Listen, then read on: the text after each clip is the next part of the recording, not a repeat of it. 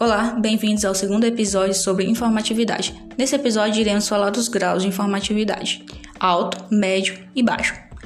A desrespeito das informações novas apresentadas em um texto, isso varia de diferentes graus: baixo, médio e alto. Depende não somente do conteúdo de um texto, mas de um perfil de leitor que tem acesso ao texto. Refere-se ao grau de probabilidade da informação presente no texto.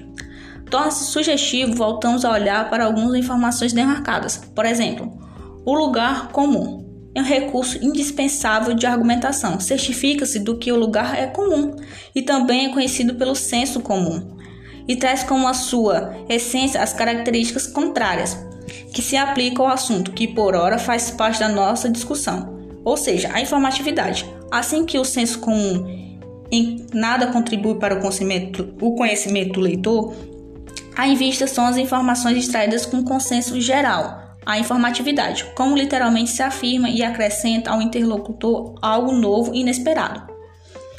O grau de informatividade baixo é o que apresenta nas revistas ou nas propagandas, que são algo que não interessa tanto assim um leitor. Já um texto adotado no alto giro científico traz consigo um grau maior de informatividade, podendo ser vinculado numa revista científica e ser destinado a um público com a parte do seu universo.